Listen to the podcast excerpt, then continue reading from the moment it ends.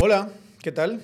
Eh, no voy a decir buenos días, no voy a decir eh, buenas tardes o buenas noches porque ustedes van a poder ver eh, o escuchar este podcast cuando lo consideren oportuno, pero desde luego, bienvenidos y bienvenidas a la primera edición del podcast Tangente. Este es un podcast que nace hoy con mucha ilusión, que se deriva, que viene de un programa de radio del que ahora hablaremos un poquito, que se, llama, se llamaba Fíjese qué, porque ahora ya ese nombre lamentablemente murió. Y eh, para este primer programa estoy muy honrado de estar aquí con Javier Soria. ¿Qué tal, mi estimado? Hola, Lucy. Hola, Dani. ¿Cómo están? Y con Lucy Rodríguez. Hola, ¿cómo están? ¿Qué tal? ¿Cómo están? ¿Qué, qué, cómo se les queda el, el cuerpo empezando eh, este, esta nueva aventura? Yo estoy contento. Me encanta realmente el set de Tangente. Muchas veces al talento que lo puso eh, junto a todas las piezas. Creo que se mira genial, me siento identificado y realmente con muchas ganas, muchas ganas de, regresar a los, a los micrófonos y sobre todo con algunos de mis mejores amigos y eh, compartir, por supuesto, con las personas que nos van a estar escuchando. Así que con todo. Con, otra, con otro formato, ¿verdad? Y otra, eh, otro proyecto muy distinto. Estamos ya en el, cada vez más en el mundo digital y lo digo en, en Guatemala, no, eh, no exclusivamente, o sea, porque si estamos hablando del mundo, el mundo nos lleva muchísima ventaja, ya los podcasts, los streamers, eh, los canales de YouTube y todo ese tipo de cosas nos llevan años de ventaja y ya son absolutamente mainstream. En Guatemala es un fenómeno relativamente nuevo, no vamos a decir que estamos haciendo algo que no se está haciendo ya en Guatemala, porque sí hay eh, eh, podcasts y buenos, de buena producción, eh, pero merecía la pena después de haber formado ese equipo. En la radio estábamos en un programa que se llamaba Fíjese que en Radio Infinita, poder aprovechar pues, un poquito los talentos, montar este humilde set con eh, aportes de los que formamos parte de este, de este, de este grupo, fundamentalmente, eh, y eh, empezar, empezar una producción que esperemos que sea de calidad, que esperemos que sea entretenida y que esperemos que a la gente que nos escuchaba en la radio o a la gente que no nos conoce y que nos empieza a conocer ahora, le guste. Aquí vamos a hablar fundamentalmente de política, guatemalteca, de sociedad guatemalteca, vamos a hablar igual también de cómo está el mundo, vamos a hablar de cultura, vamos a hablar de deportes, sobre todo del eh, Real Madrid eh, siendo el mejor equipo de la historia y el Barça siendo un equipo pues, que eh, intentaba influenciar a los árbitros a través de Coimas a Negreira, pero no vamos a entrar eh, en eso no ahora vamos mismo. A entrar en eso. Digamos, vamos a. No, pero vamos a entrar en eso, vaya que sí vamos a hablar. Ah, sí, vamos, a entrar y a rebatir. No, yo espero o, que además. Un día que no venga yo, por favor. Yo, yo sí espero que, vaya, que ya tengas preparado ese tipo de cosas. En fin. Eh, algunos nos conocen. Hemos estado en esto bastante tiempo. Yo personalmente estuve en televisión durante unos años, en Guatevisión en un programa que se llamaba Sin Filtro, eh, que estuvo eh, desde 2016, creo que es diciembre de 2015 hasta diciembre de 2019, esos fueron los cuatro años de Jimmy Morales, eh, fueron los de Sin Filtro. Luego estuvimos en el programa de radio ya como equipo desde marzo, febrero de 2020. Febrero 20. Nos pilló la pandemia y todo y después eh, terminó en noviembre, octubre. En octubre, el 31 de octubre fue el de, último día, eh, porque 2020, el último programa fue 22, el de las brujas, sí. De 2022. Uh -huh. Entonces, en ese eh, contexto, pues desde el octubre hasta ahora hemos estado preparando pues con mucha eh, trabajo y mucha humildad este, este espacio y eh, bueno, no Empezamos. es cierto, no estamos preparándolo desde octubre. La verdad es que nos tomamos Bueno, un sí. descanso, un buen descanso. Yo, Yo creo me que fui a España Fue, fue a principios de año que decidimos. eh, realmente teníamos eh, eh, la vaga intención de volver, pero creo que realmente no solo lo extrañábamos y extrañábamos Sí. al grupo, vernos las caras y platicar de esto con un poco más de rigor de sistema, más allá de lo que siempre mantuvimos de relación. Tenemos un chat del equipo, somos amigos entre nosotros. Eh, pero además, eh, y lo digo con humildad, pero es cierto, o sea, la gente quería que volviéramos y nos lo pedían. Entonces, eh, por eso es que decidimos pues poner ah, plata juntos, hacer tiempo y tenemos ah, esta plataforma para darle. Creo que esa es precisamente una de las cosas que estamos emocionados. La gente viene de fíjese qué, pero no es fíjese qué. No vamos a tener la inmediatez que te daba la radio de la interacción con las personas. Vamos a estar muy pendientes de sus comentarios. No los dejen enviar a las redes de, de Tangente que les vamos a estar compartiendo. Pero eh, pues le queríamos meter un poco de un set más agradable, un poco que nos representara más y que además pudiera usted consumirlo eh, muchísimo más fácil, ¿verdad? Antes teníamos en vivos de, de Facebook, se colgaban en Spotify los programas, pero ahora va a ser un producto hecho precisamente para que usted nos pueda escuchar a su ritmo, como quiera, em, como mejor le convenga y va a ser un gusto realmente estar aquí semanalmente. Y lo que sí va a ser, como fíjese que, es que vamos a mantener las voces críticas, vamos a mantener la independencia que nos caracterizaba. Este, este es un esfuerzo totalmente independiente, no obedecemos a nadie y somos críticos y damos nuestra opinión Allí sí que sin depender de nadie, sin responderle a nadie y hay mucha diversidad en el equipo también. Esa era otra de las cosas que nos decían mucho cuando nos escuchaban en la radio, es que hay distintos puntos de vista, no siempre vamos a estar de acuerdo, pero siempre se vale externar opiniones que sean diferentes aquí. Sí, yo creo que también hay que marcar esta conversación y hay que decirlo, ¿no? Eh, tenemos que marcar la conversación dentro de el, lo que nos está tocando vivir en Guatemala, eh, que es... Eh, yo creo que son tiempos bastante complicados, bastante difíciles. Eh, estamos en un contexto de muchísima incertidumbre, estamos en un contexto donde hay fuerzas que, pese a que yo diría que la sociedad pide cambio, hay fuerzas que no quieren que se dé ese cambio, fuerzas de, de podemos decirlo así, del status quo que se ven favorecidas por este sistema o que sin estar favorecidas pues no, no, no conocen nada nuevo y, no, y tienen a lo mejor miedo de lo que pueda eh, pasar. Y creo que eso está generando una enorme polarización y una enorme tensión. Eh, y, y, en ese ámbito, nosotros particularmente, en el esfuerzo modesto que, que teníamos en la radio y en este esfuerzo también, eh, creo que sí tenemos que, que, que decir que hemos sentido eh, espacios cerrados. Sí. Hemos sentido espacios que estaban siendo, digamos, o sea, eh, ahogados quizá no es la palabra, pero eh, algo que se parezca bastante a eso. ¿no? O sea, eh, voces del estilo en, eh, de nosotros, que no estamos muy lejos de ser, creo yo, eh, de, de, tener posturas eh, excesivamente radicales. Dirían algunos que somos bastante moderados, ¿no? Siempre nos han, nos han tildado de eso en, en, en algunas de las redes sociales, algunos amigos más eh, eh, con un discurso más radical. O no tan amigos. Pero, o no tan amigos, ¿va? Eh, es, todos son amigos en las redes, ¿verdad? Aquel que le cae bien a todo el mundo no es de fiar. Yo soy de esa opinión. Sí, yo sí.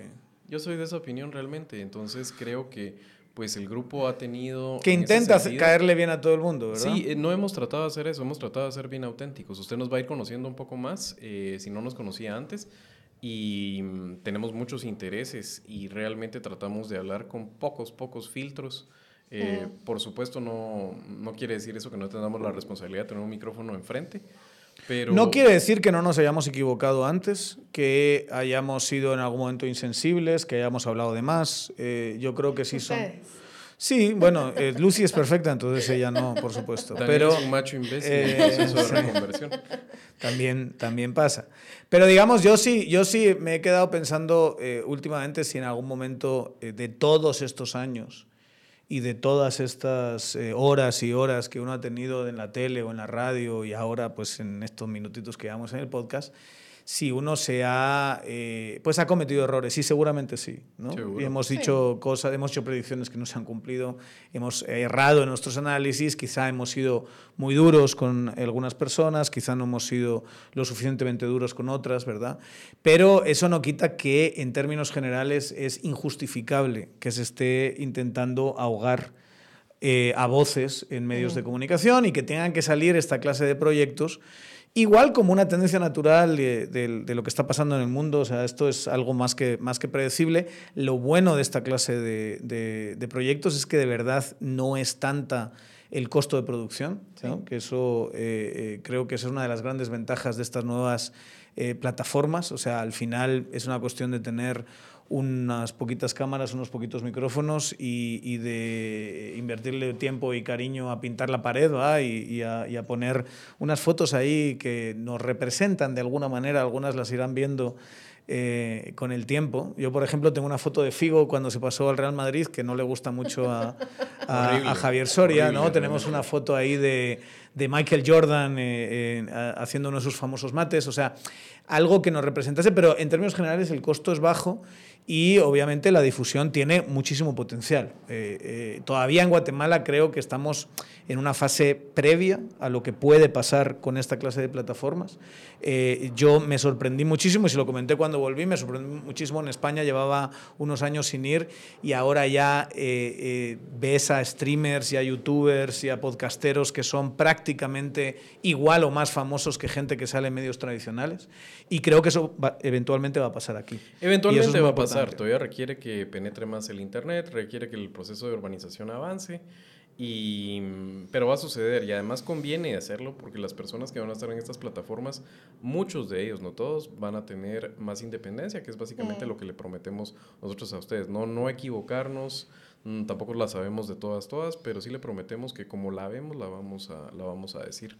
Así que em, la otra cosa que creo que vale la pena hablar es del el santo y seña de este grupo que eran los jueves. Creo que, de hecho, eh, la gente lo que se gozaba venir a hacer, yo me gozo, me lo gozo más, eh, son los programas de los jueves. Eh, en, ahora ya no van a ser los jueves necesariamente, pero van a ser los días culturales. Esos días culturales nos damos el permiso de escoger un tema y ese es el punto de inicio. No sabemos muchas veces dónde termina la discusión, pero es sacar un poco la cabeza de Guatemala y ese día a día que te ahogas y estás conectado con la realidad eh, de este país todos los días, como nos toca a nosotros por, por vocación y por ocupación también, por, por, muchas veces que es parte de nuestro trabajo. Y nos gusta hablar del mundo, de dónde viene y hacia dónde va desde diferentes ángulos. Y tenemos también otras cápsulas, que son más universales, con temas eh, que aplican a otros lugares más allá de Guatemala. Por ejemplo, tenemos una cápsula de salud mental. Eh, estamos viendo de tener una cápsula fitness teniendo a una de nuestras conductoras que, que se dedica en parte a eso también. De, de, regreso en la radio, yo también tenía esta cápsula dedicada a la curiosidad intelectual, se le llamó Geek, Nerd, como quieran llamarla. Y así vamos a ir teniendo distintas cápsulas para cubrir los distintos intereses que tiene el equipo y también la gente que, que nos escucha.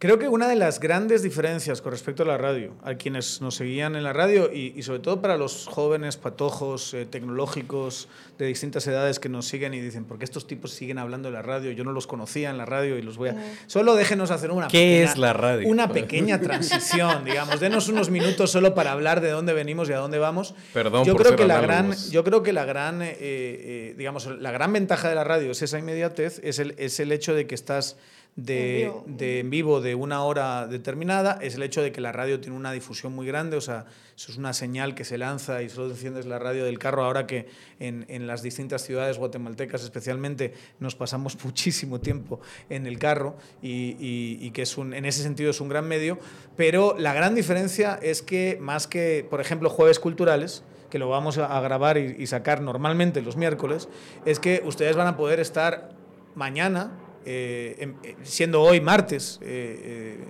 28, que empezamos, no lo dije, pero son, es martes 28 eh, de, de, marzo, eh, ustedes van a poder estar escuchando a las 7 de la mañana, a las 6 y media de la mañana, este podcast en su celular, conectado a, a, a, su aparato, digamos, parlante del, del, carro, o lo van a poder consumir el, mientras cocinan el sábado, ¿no? que es algo que creo que es muy ventajoso y que eh, nos va a permitir tener una audiencia más diversificada, seguramente más joven, uh -huh. pero no queremos perder también a un público muy fiel que teníamos sí, en Facebook uh -huh. y por favor, sobre todo, pues las mujeres que tienen más experiencia, vamos a decirlo así, que nos querían y nos seguían, uh -huh. ahí les pedimos a los familiares, a los hijos, que les enseñen cómo encender nuestra, eh, el, el, el, canal de, de, de, podcast. Vamos a estar en todas las plataformas como Tangente GT, GT. ¿verdad?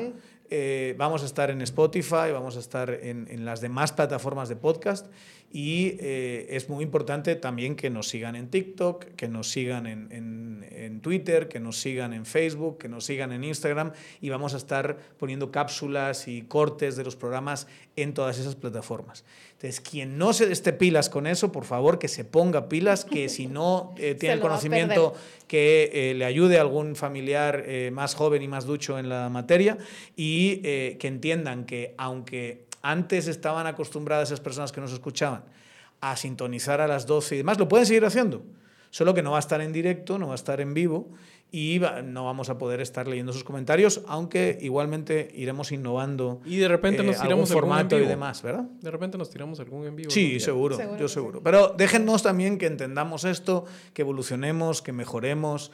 Esto empieza hoy, creo que empieza bastante que le tomemos, bien, eh, bastante sólido. Equipo, a los cables. Sí, total. O sea, uno tenía eh, eh, menos preocupación, por ejemplo, de la postura o de dónde estaba en la radio. Sí, de la apariencia.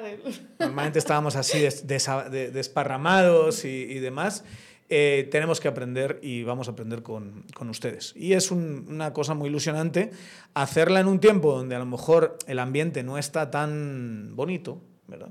Es un ambiente muy duro, es un ambiente donde la gente está muy crispada y donde hay muchísimos intereses eh, que, para conservar el poder o para eh, eh, ganar poder. Y eso mm, nos genera pues costos que tenemos que tener también en cuenta y tenemos que ser bueno, honestos, tranquilos, inteligentes en cómo abordamos todo esto. Aunque te digo que precisamente porque el ambiente está así, es más necesario que existan esfuerzos como estos al final, cuando lo platicábamos, algunos decían, bueno, esto es fruto de nuestra necedad, digamos, de que nos trataron de callar y no nos vamos a dejar.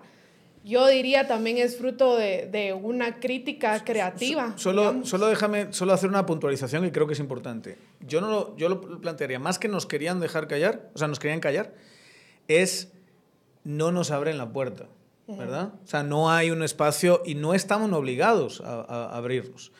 Em, a mí me preocupa que la razón por la que no te abren sea porque quieren, eh, o sea, porque hay presiones ajenas a el, puro negocio de la comunicación. No sé si me explico. O sea, un contenido, un contenido como este tenía interés en radios, tuvimos interés en, radios, tuvimos conversaciones para ir, para ir a, distintos sitios. Cuando nos midieron la audiencia, que la, audiencia en radio es complicada de medir, teníamos eh, eh, bonitos números eh, y era algo atractivo, pero fue más por la incomodidad política que se nos dice no. Nadie está obligado a aceptarnos, si no tenemos espacios nos los abrimos como este, pero eh, sí es preocupante que en la toma de decisiones eso es lo que está encima de la mesa. Si usted sintió algo larga la puntualización de Daniel Herring, acostúmbrese porque lo hacen. Lucy estaba respondiendo una idea. Perdón. Sí, pero, pero volviendo a la idea original, te, permito la tangente porque por algo nos llamamos Por eso nos llamamos tangente, porque nos vamos todo el día por la tangente. Pero sí, este, este es un esfuerzo que, que, quisimos hacer a partir de, de, criticar la realidad que estamos viviendo. O sea, así es como estamos criticando, creando algo que sí nos parece, algo que sí nos gusta, algo que sí nos permite ser independientes, cada uno con su personalidad como decía Daniel, yo ni me había fijado que habías puesto una foto de Figo, pero ajá, unos tienen una personalidad. ¿Por qué no lees el chat? Porque yo estoy va a quejarme de Un poco más controversial, Solo... y demás. Otros tenemos una personalidad más artística, porque mis fotos son una, por ejemplo, del documental Faces Places, que es una belleza, por cierto, lo recomiendo. ¿Y, por qué te identificas? porque es un esfuerzo creativo de embellecer, artístico. En cambio, tú te identificas con la controversia, el insulto de cambiarse de equipo y otras sí, no lo había, no lo había pensado. Era muy claro, por supuesto. ¿Cuál es el mensaje subliminal que estás enviando? Yo voy a contar un poquito la, la intrahistoria, porque eh, eh, pensamos, vamos a poner dos fotografías cada uno que nos identifique de alguna manera, ¿no? Cuando yo puse la de Figo con la camiseta del Madrid, me estaba acordando de una historia muy personal. Yo estudié mi máster en Barcelona y cuando estaba en Barcelona eh, tuve eh, de compañeros de apartamento a eh, dos catalanes barcelonistas a morir. Entonces los tipos me pusieron un mantel, no se me olvida, una mesa muy parecida a esta, un mantel del Barça. Entonces yo llegaba, veía el mantel, lo quitaba, lo tiraba, y llegaban ellos, lo ponían y dije, dijimos, y ellos me lo ofrecieron, me dijeron, va, ¿por qué no pones tú un símbolo madridista pero nos dejas nuestro símbolo barcelonista. Entonces, en vez de que nos anulemos los dos, los dos tenemos nuestro propio símbolo. Entonces yo dije, bueno, voy a hacer, pero dije, voy a intentar hacer algo un poquito más original. Y, una, y uno de mis mejores amigos me dijo, ¿por qué no agarras una foto de Figo con la camiseta del Madrid y la enmarcas, como si fuese tu pariente. Entonces tú llegabas a mi casa y había un, y había un marco de foto con Figo, ¿sabes? Ahí. Eh, de la nada la gente se, se, quedaba así mirando, ¿por qué tienes un marco como que fuesen las fotos de la abuela, pero, pero el, el, marco de Figo? Y eso, digamos, fue algo con lo que estuvimos todo ese año, que fue ya 2006. Eh, estuvimos todo el año riéndonos y haciendo chistes y todo lo demás. Y eh, para mí es algo que me identifica. ¿Y tú de ahí qué, qué tienes? Eh, sí, tengo imágenes que... Hay una que simplemente me gusta. Me gusta la imagen de la torcedora eh, empezando a revisar su tabaco para rolarlo. Esa, Esa es pura influencia de, de, un amigo muy nuestro que espero pronto lo escuchen también aquí en estos micrófonos. me imagino que los que han seguido, fíjese que ya saben de quién voy a hablar, si no, no voy a arruinar la sorpresa y que recientemente eh, me hizo apreciar el tabaco, no lo había hecho antes realmente. Entonces, eh, es un fumador de puros conocedor y empedernido. Y el resto de imágenes que tengo es, una es um, una de las icónicas imágenes y esas tomas que, que tiene eh, Space Odyssey, la película de Stanley Kubrick, que me parece de veras rotunda, además el alcance, ¿verdad? O sea, está hablando de las posibilidades que tenemos como humanos de trascender como especie. Eh, esa es como el leitmotiv de la película. Y lo otro es una de las escenas más repetidas, más homenajeadas, más parodiadas, eh, que eso es la escena de la escalinata de Odessa, de la película del acorazado Potemkin. Potemkin. Em, habla por sí sola, ¿verdad? O sea, se ha repetido mil veces en el cine. La han hecho con carritos de hot dogs, la han hecho en eh, directos homenajes, como puede ser la película The Untouchables, eh, Los Intocables. Eh, la han hecho con parodia, con carritos de hot dog. la película aquella de, creo que en español se llama ¿Y dónde está el policía? The Naked Gun se llama en, ah, en, en, inglés. y mm, además es una de las mejores películas de todos los tiempos, verdaderamente. Creo que todavía hay que celebrar lo que hacía en ese momento con la tecnología que tenía y simplemente la imaginación visual para contar una historia y de cine mudo que lo hacía Sergei Eisenstein, que es el, el gran autor de esa, de, esa de, las, de las catedrales que tiene el cine, que es uh, el, acorazado, el acorazado Potemkin. Y si, y si me permiten una, una tangente más antes de entrar en materia, que vamos a hablar de las elecciones eventualmente. Vamos a hablar de dónde, en qué contexto empezamos y hay que hablar de la campaña, que yo estoy muy contento de que empecemos con eso. Pero sí, eh, una última, ahora que tú contabas esa historia de Figo, me recordé, o sea, no estamos, sí me identifico en algo, porque cuando nos sacaron de la radio, y bueno, porque decidieron irse con programas de tinte republicano. Em, una de las personas que maneja ahora esa radio puso en Twitter algo así como, ah, el 31 de octubre es el Día de las Brujas y entonces es el, último día que van a estar las brujas allí. Y yo dije, me lo apropio. Entonces ese día, y todavía por ahí podemos buscar el Facebook Live de ese día, yo invité a una bruja, a una chica que es wicana. Hicimos una ceremonia de brujas para hacer limpieza del espacio y todo, porque decía, bueno, si me va a decir bruja, que me diga bruja por algo, ¿no? Entonces sí me, medio me identifico con, con tu historia, fijo, y enmarcarlo y dejarlo ahí para decir, pues bueno, si así, así nos quieren ver, que nos vean así, ¿no? Yo, es que los rucos eh, barcelonistas, madridistas, los que siguen la Liga Española, pero de hace años, se acordarán de en aquel año 2002, ¿tres? La, el partido de la cabeza de puerco. No, no, no, pero digamos, ¿cuándo se fue Figo al...? Ya olvidé, ya olvidé. sí, olvidaste, Pero por ahí, tiene que haber sido 2001, 2002. 2001, sí, por ahí. O sea, ya, ya ha pasado, ha mm. corrido, ha corrido agua debajo del puente, ¿eh? es terrible. Eh, pero, claro, la tensión que había alrededor de eso. Pues ahora lo vemos con. Creo que había un documental que yo no he visto, ¿eh? De, sí, hay uno. Que habla de esto.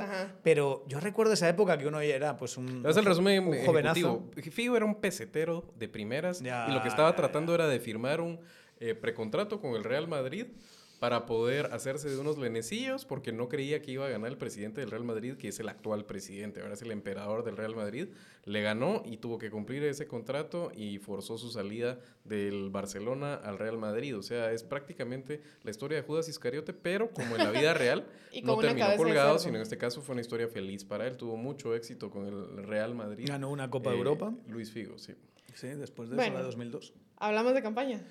Hablemos, ¿qué- ¿cómo, cómo la han notado? Eh, eh, yo estoy contento. Yo, yo les voy a decir, yo estoy contento de, por una, eh, una razón fundamental. ¿Cuántas Eh, horas de campaña van nada más? Van como ¿Qué? 36 horas de campaña. Sí. Tal vez, sí, un poquito más de un día. Yo estoy contento porque detesto, odio esta idea de la campaña anticipada. Todo eso Ah, de la campaña anticipada. Es, un daño a la democracia. Y es una estupidez. lo que, eh, cómo se instrumentaliza el concepto de campaña anticipada. Yo estoy convencido que las personas que lo metieron ahí tenían la intención de que no hubiese alguien que tuviese ventaja por tener más dinero y más capacidad eh, económica de promocionarse pagando en, eh, en medios o eh, en eventos que eventualmente te dan, eh, que eventualmente digamos te dan, te dan foco. Está bien, ok, esa era la intención. La realidad de tener a políticos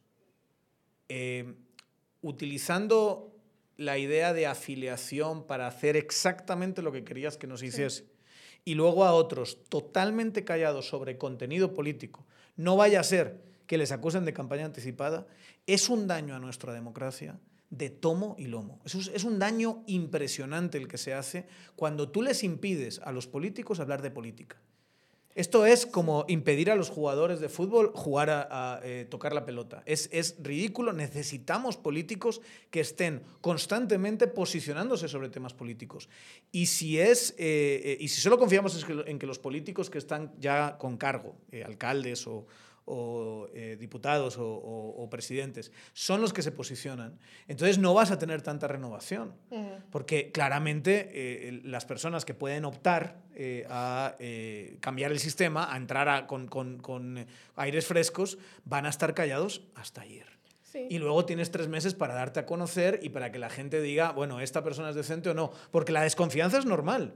En, en, en, una política como la guatemalteca. Y solo estás dando tres meses para que la gente se posicione y, si, y encima lo estás utilizando como se está viendo como un arma para, para bloquear eh, candidaturas. Es, un, es, una demencia absoluta. Es, es una Tenemos que eliminar idea. esa idea. Es una pésima idea. Primero hay que asumir que los políticos viven permanentemente en campaña y está bien. Tenemos que demandar además que se posicionen sobre lo que está sucediendo en el país. Ahora tienen el pretexto precisamente para no posicionarse eh, bajo el régimen actual, no en esta época que ya estamos en campaña, eh, porque es que si no se va a interpretar como campaña anticipada. Y lo que quería decir yo es eh, que de buenas intenciones no vivimos. Y uh -huh. en Guatemala ha habido muchos eh, retrocesos por procesos de reforma mal conceptualizados.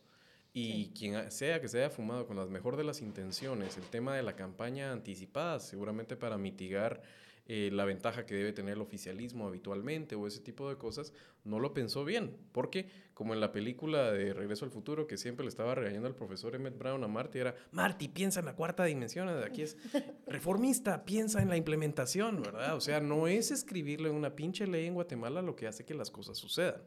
Guatemala es, eh, tiene su estado y su institucionalidad, está cooptada, tiene grupos de interés, además es un estado muchas veces muy fútil, aún la, las partes que no están necesariamente instrumentalizadas, es un estado tan débil que no va a poder hacer cumplir lo que se debe. Entonces es un poco de pensamiento mágico eso de nadie va a estar haciendo campaña y de repente entonces apretamos el botón y de repente, ¡pum!, explota aquello. Y además hay que recordar, y esto es bien importante y lo vamos a ver ahora, mira usted en la actual um, elección a un par de señoras bastante conocidas encabezando las intenciones de encuestas porque lo que es oro puro es tener conocimiento.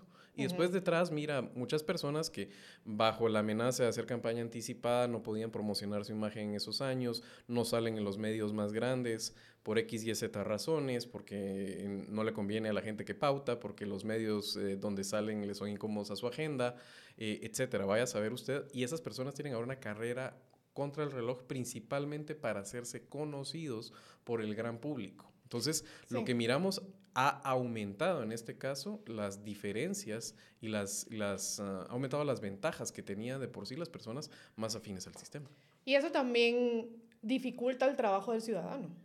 Porque entonces como ciudadano, si el político que quiere hacer política no puede hacerlo hasta que se dé el banderazo de salida, porque si no es campaña anticipada, el ciudadano tiene una tarea de informarse quiénes son estas personas que están optando a cargos públicos en un tiempo muy reducido y muy limitado.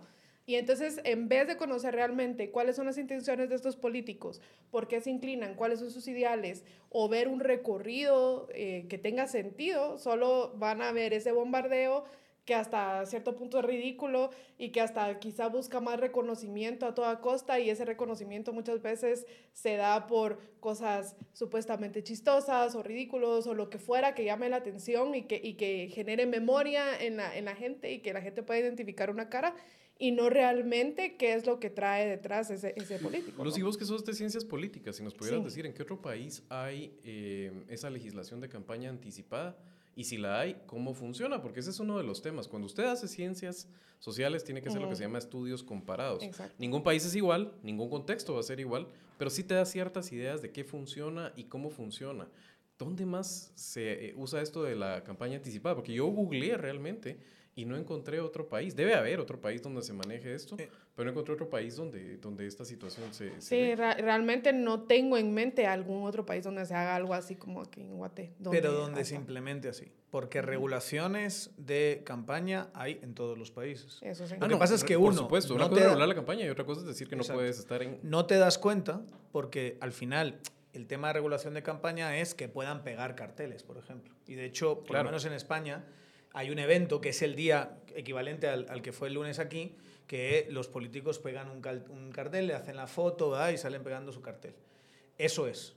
Lo demás es el político ha estado opinando lo que ha dado no, la pero gana. yo me refiero a, estado... a, políticos que hacen un libro y promocionan una portada y de repente sale un criterio del TSE que esa no, portada no, era con fines eso, electorales. Esa parte y salen aquellos analistas a hacer aquellas grandes exégesis de que si la portada era como de boleta, por favor, era un pinche libro. O sea, yo sí entiendo como el, el, famoso libro de Valdizón que estaba plagiado en su momento, ¿verdad? Por ejemplo, eso sí. claramente era un intento de promocionar Rompiendo su imagen antes. O el de Mulet era también, que era el, el que me refería. Este, yo me lo, yo lo, vamos, lo acepto perfectamente. Sí, el tema es, pues son los, los, trucos que tiene el sistema, mucha. Todos los políticos en todos los países sacan sus libritos. En Estados Unidos sacan su librito antes. O sea, ¿por qué? Porque el libro te permite hacer eh, ronda de medios por el libro. Uh -huh. Entonces es una forma de exponerte. Bueno, mucha, eh, así funciona. Y funciona en todos los países. Es muchísimo más el daño que se hace. Sí. Y luego al final, eh, para mí el hecho de que haya tanta diferencia en conocimiento es lo que hace que se vulgarice mucho más la política. Si ya nos parecía que estaba vulgarizada, esto lo que hace es ahondar más en esa vulgarización. ¿Qué quiero decir? Esto es casi una carrera aritmética de conocimiento. Uh -huh. O sea, la ventaja que tiene alguien que es conocido por el 70-80% de las personas, como alguien que ha estado en cuatro o cinco campañas anteriores y que tiene una trayectoria ¿verdad? política, la ventaja que tiene sobre alguien que de verdad quiere traer eh, sangre fresca y, y, y, quiere darse a conocer y quiere hacer cosas es enorme. Porque tú no vas a votar por alguien que no conoces. Uh -huh. O sea, la inmensa mayoría de la gente que tiene todas las buenas intenciones, eh, que para votar a lo mejor, lo que, lo que va, imaginemos que tenemos, que yo creo que no lo tenemos, un candidato maravilloso, un candidato casi perfecto o candidata, ¿no? que nos va a cambiar de verdad el país, que va a tener esta noción de Estado. Imaginémoslo, porque eh, ya en la, la, realidad es difícil eh, sí, eh, porque no existe. aplicarse eso, pero tenemos esa persona. Si empieza una campaña con 5% de conocimiento, es muy difícil que sea una persona competitiva. Uh -huh. Por eso se acababa instalando esta especie de modelo de el 5, 4, eh, las que sean campañas para de empezar a ser competitivo. Yo hago una campaña y eh, cuando la termino, termino en un 25% de conocimiento uh -huh. que baja los siguientes cuatro años a 15, pero sobre 15 empiezo otra campaña sí. y eh, eh baja, me quedo en 30 y baja mm, durante los años a 25, pero luego empiezo otra campaña sobre 25 y luego llega un momento que ya estás en los punteros y eso sube a 70, 80 y ya los últimos 20 puntos de conocimiento son muy difíciles de cerrar porque es gente que está muy ajena a medios de comunicación y demás, pero bueno, ahí tienes a Sandra Torres, que, que es el caso del 95% de conocimiento. Ajá. Claro, Sandra Torres, que es la política más rechazada de la historia moderna, creo yo, y que ha demostrado que es muy poco competitiva en segundas vueltas, ahora mismo, solo por presentarse, tiene una ventaja fundamental y es que hay distritos donde solo la conocen a ella. Por pura aritmética. No es una cuestión de, su, de cómo se, se proyecta, no es carisma, no es contenido, no es habilidad política, no es nada de eso. Es que has tenido la capacidad de darte a conocer, en el caso de ella, muy proyectada por el gobierno donde fue primera dama y donde jugaba un rol de gestión importante, y de allí los otros enanitos empiezan muy, muy pequeño, y por eso, si obligas a alguien a tener tres, cuatro campañas antes de ser competitivo, va a llegar además con bastantes, eh, yo diría, bastantes, eh, bastante compromisos, vamos a decirlo así. Y ahora que tenemos cosas como esta, que tenemos redes sociales, qué maravilloso que alguien pueda darse a conocer él solito sin que lo estén acusando de campaña anticipada. Que, que, haga todos los TikToks que quiera, que haga todo, que, que monte un podcast, que hable, que, que, se proyecte, que nos se cuente cuáles son sus ideas, que, se nos presente como un líder político o lideresa política y a partir de ahí la gente tiene mucho más eh, eh, sobre lo que decidir. Si no, además, y esto es muy importante, para entender dónde estamos en Guatemala, dónde hemos estado en Guatemala, pero sobre todo dónde eh, vamos a estar, ha sido absolutamente fundamental Ángel González y los canales de televisión para dar a conocer a la gente. Entonces, cuando tú le das el poder a una persona de que si te cubre, cierras esa brecha de conocimiento y si te ignora, te quedas en un 15, 20% durante muchísimo tiempo, si le das esa, esa capacidad a alguien que controla los cuatro canales abiertos de televisión, eh, estás poniendo, vamos, por eso le llaman el ángel de la democracia, ¿verdad? Porque estás poniendo ahí a un guardián que va a decidir quién entra y quién no entra. Y va a decidir quién entra y quién no entra a ser competitivo eh, por, eh, por intereses personales. Ah, en el caso de Ángel González, muchísimo más. Entonces, cuando uno ve eso y ves, por ejemplo, a un genio, hay que decirlo, y a lo mejor está bien que le invitemos al, de una vez al podcast, ¿verdad? Que es Neto Brand, que yo en ese sentido lo respeto mucho, porque es alguien que ha sido capaz con sus propias redes y con su propio discurso de subir su conocimiento a un nivel de, de ser competitivo a nivel nacional sin necesidad de pasar por nadie más solo porque es capaz de montar un show. Ojalá hubiese más sustancia detrás, obviamente, pero es una forma mucha de, de, de, superar esa barrera. Lo hace y lo ha hecho muy bien. No entiendo bien sus, sus carteles ahora, que está, está, si han visto sus... Es adelantarse a la fregadera, es...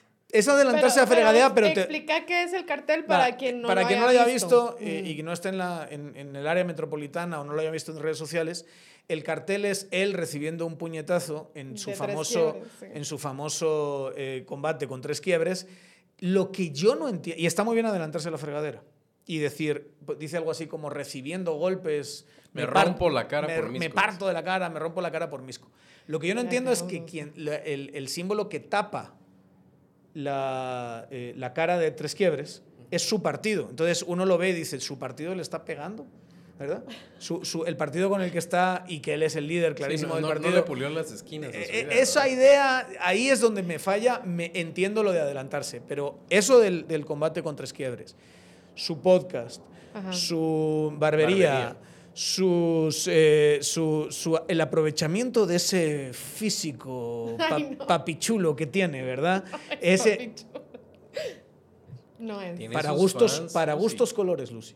Bueno, porque yo veo sus comentarios. A mí es una cosa que me parece súper divertida. Meterse en los comentarios de uh -huh. Facebook y ver a las señoras y no tan señoras babear por ese papi, papichulo, eh, papito eh, misqueño. Y eh, eso te da, digamos, o sea, te mete en, una, en la conversación y te permite uh -huh. una plataforma sobre la que construir sí, después. Sus decisiones controversiales también, como que tiene su gimnasio ahí mismo en la misma municipalidad y eso hace que haya gente que no le parece bien que habla al respecto, que diga, ay, qué asco, qué antihigiénico, debe apestar, y ahí mismo hacen las juntas, pero están hablando claro, de él al claro, final. Claro, o sea, pero yo quiero regresar al tema de por qué terminamos hablando de, de, Neto antes de ahondar mucho en él, porque creo que es importante. Estábamos empezando a, a desnudar un poco por qué creo que estas elecciones están tan descafeinadas y es la gente no le gusta lo que está viendo en este momento no, eh, como opciones, uh -huh. pero es porque los incentivos están mal instalados. Te, estábamos terminando de hablar, si el escenario más probable hoy en día es que la segunda vuelta es entre Suri Ríos y Sandra Torres, que se parecen mucho eh, entre ellas como candidatas, eh, es por ese tema del conocimiento. O sea, ellas parten con una gran, gran ventaja por este tema de, de son ampliamente conocidas. Entonces, si no conoces a las demás personas, no, lo va, no las vas a votar. Entonces, detrás viene un pelotón tratando de cerrar brecha de conocimiento. Tienen mejores proporciones de, de negativos y positivos que estas señoras. Y si no, si no alcanzan, entonces, protégeme, Señor, con tu espíritu, ¿verdad? O sea, vamos a tener una segunda vuelta con esas dos personas. Esa es una. Y la otra idea que yo creo que también vale la pena desmontar es la idea de que en este país em, hay demasiados partidos y que ese es necesariamente un problema. Sí lo es, en alguna forma. Em, la atomización después eh, puedes discutir al respecto, pero el asunto no es que hay un montón de partidos porque es fácil hacer partidos políticos. Es fácil para algunas personas montar partidos políticos. Para esas personas que tienen redes de clientelares, se les llama, ¿verdad? Redes donde hay algún tipo de transacción, algo que tú das y las otras personas obtienen. Entonces te pueden dar su firma para hacer un partido, están repartidas en el territorio nacional, tienes acceso a comprar y robar bases de datos del RENAP. Eh, puedes uh, meter ahí muertos en, en, tus, en tus, listas, hay, puedes hay falsear actas. De esto, ¿eh? sí, sí, por eso. O sea, puedes hacer todo ese tipo de triquiñuelas, pero eso no está disponible para todas las personas que se disponen a fundar un partido político. A encima te ponen que ese partido tiene que estar en 14 eh, departamentos, Ajá. tiene que estar en 50 municipios. Esos 50 municipios están repartidos 4 por eh, cada uno de los 14 donde estás y puedes tener ahí un colchón 12, de poderlo hacer. O sea, es muy restrictiva también uh -huh. en ese sentido de organización la ley electoral y de partidos políticos. Es difícil desmontar eso, hay cosas que habría que tocar la constitución, etcétera, pero yo creo que es bueno ante la insatisfacción que la gente ve por lo que se le va a poner enfrente en la boleta, que por lo menos este tiempo, donde parece que no hay forma de cambiarlo porque no hay una ventana de oportunidad, tengamos las ideas muy claras y que desmontemos algunos de los mitos como el Congreso es muy grande, como eh, hay un montón de partidos y eh, eso en sí inherentemente, inherentemente, es malo o que es muy fácil hacer partidos políticos en Guatemala. Y el otro tema es entender que hay personas que te mantienen algunas eh, promocionan algunas imágenes porque les conviene y son favorables a su agenda y hacen de esa forma campaña velada y los demás que tienen o a las instituciones en contra o quieren jugar adentro de las reglas están callados todos estos años y solamente tienen esta ventanita de tres meses para promocionar su. Ajá. Y, y solo quería agregar a la complejidad de lo de los partidos políticos, porque ponerle no es tanto la atomización y la cantidad de partidos que hay, también tiene que ver mucho la calidad. Y eso tiene que ver un montón eh, con esta dinámica de cómo se van a conocer los candidatos, porque suponete distinto sería si tuviéramos partidos políticos de verdad, donde el partido es un proxy de qué es lo que esperas de tu candidato. Digamos, sí, eh, eh, para poner, por ejemplo, en los Estados Unidos, que es como el ejemplo más conocido, cercano, etcétera si vas a votar por un republicano, sabes más o menos qué esperar. Lo mismo por un demócrata. Por mucho que haya diversidad dentro de los mismos partidos. Sí. A la vez, esa gente se hace carrera allí. Y hacen eh, elecciones primarias, tienen democracia interna, etc. Aquí en Guate no hay nada de eso. Pero ¿no crees, Lucy, que para caminar hacia eso en algún momento, partidos más programáticos, más consistentes, que no sean de veras estos equipuchos de liga sí. de barrio que se cambian de camiseta a cada Esos rato. partidos franquicia, ¿no cascarón. Que para hacer eso uh -huh. primero habría que abrir un poco el sí, sistema y que obvio. se autodepure ahí sí un poco y se autoorganice un poco en vez de estar pensando en esta hiperregulación que yo creo que es otra vez volvemos uh -huh. a esos reformistas piensen en la implementación o sea a mí me parece que hay muy poco espacio para innovar en organización sí, en definitivamente. la ley electoral y de partidos políticos. Es que tiene que haber democracia interna. ¿Quién chingados dijo que tiene que haber democracia interna en un partido? O sea, no, no, es que yo quiera un partido autoritario, países. pero ¿quién dice que tiene que haberla? Y porque o sea, la que la ley te tiene con esa que... estructura piramidal donde hay comités ejecutivos municipales uh -huh. y después hay un departamental y eso te lleva al CEN, es hiperregulado en ese sentido. Eso sí, no sí. sé si hay otra ley electoral que sea tan hiperregulada como esta y que con buenas intenciones probablemente, pero que falle tan estrepitosamente en la implementación. Pero ya viste cómo piensa nuestra mente chapina, que yo te dije que que el problema es que no tenemos partidos de verdad y tú ya saltaste a pensar que la solución que yo iba a proponer iba a ser hiperregulación. O sea, de, no, no yo, estoy diciendo eso, te está, te está, de hecho no, no, no está improbando lo que estabas diciendo. Ajá. Solo te propuse que para caminar a eso que estabas diciendo, que yo creo que es deseable, que sean partidos consistentes. Si tienes cierto tipo de valores, cierto tipo de ideas o de programas, tú te agrupes con otros. Eso es un poco lo que estás diciendo. Lo que te estaba preguntando es si no sientes que el proceso de reforma que se ha hecho eh, que supuestamente debiera ser en ese sentido, nos ha salido el tiro por la culata. O sea, caminos hay muchos. Definitivamente seguir regulando no creo que sea la solución, pero a lo que iba es que justamente el hecho de que no haya buenos partidos políticos te alimenta más esa dinámica que decíamos de cómo se hace campaña aquí en Guate. Porque tu partido político no es un aliado para darte a conocer.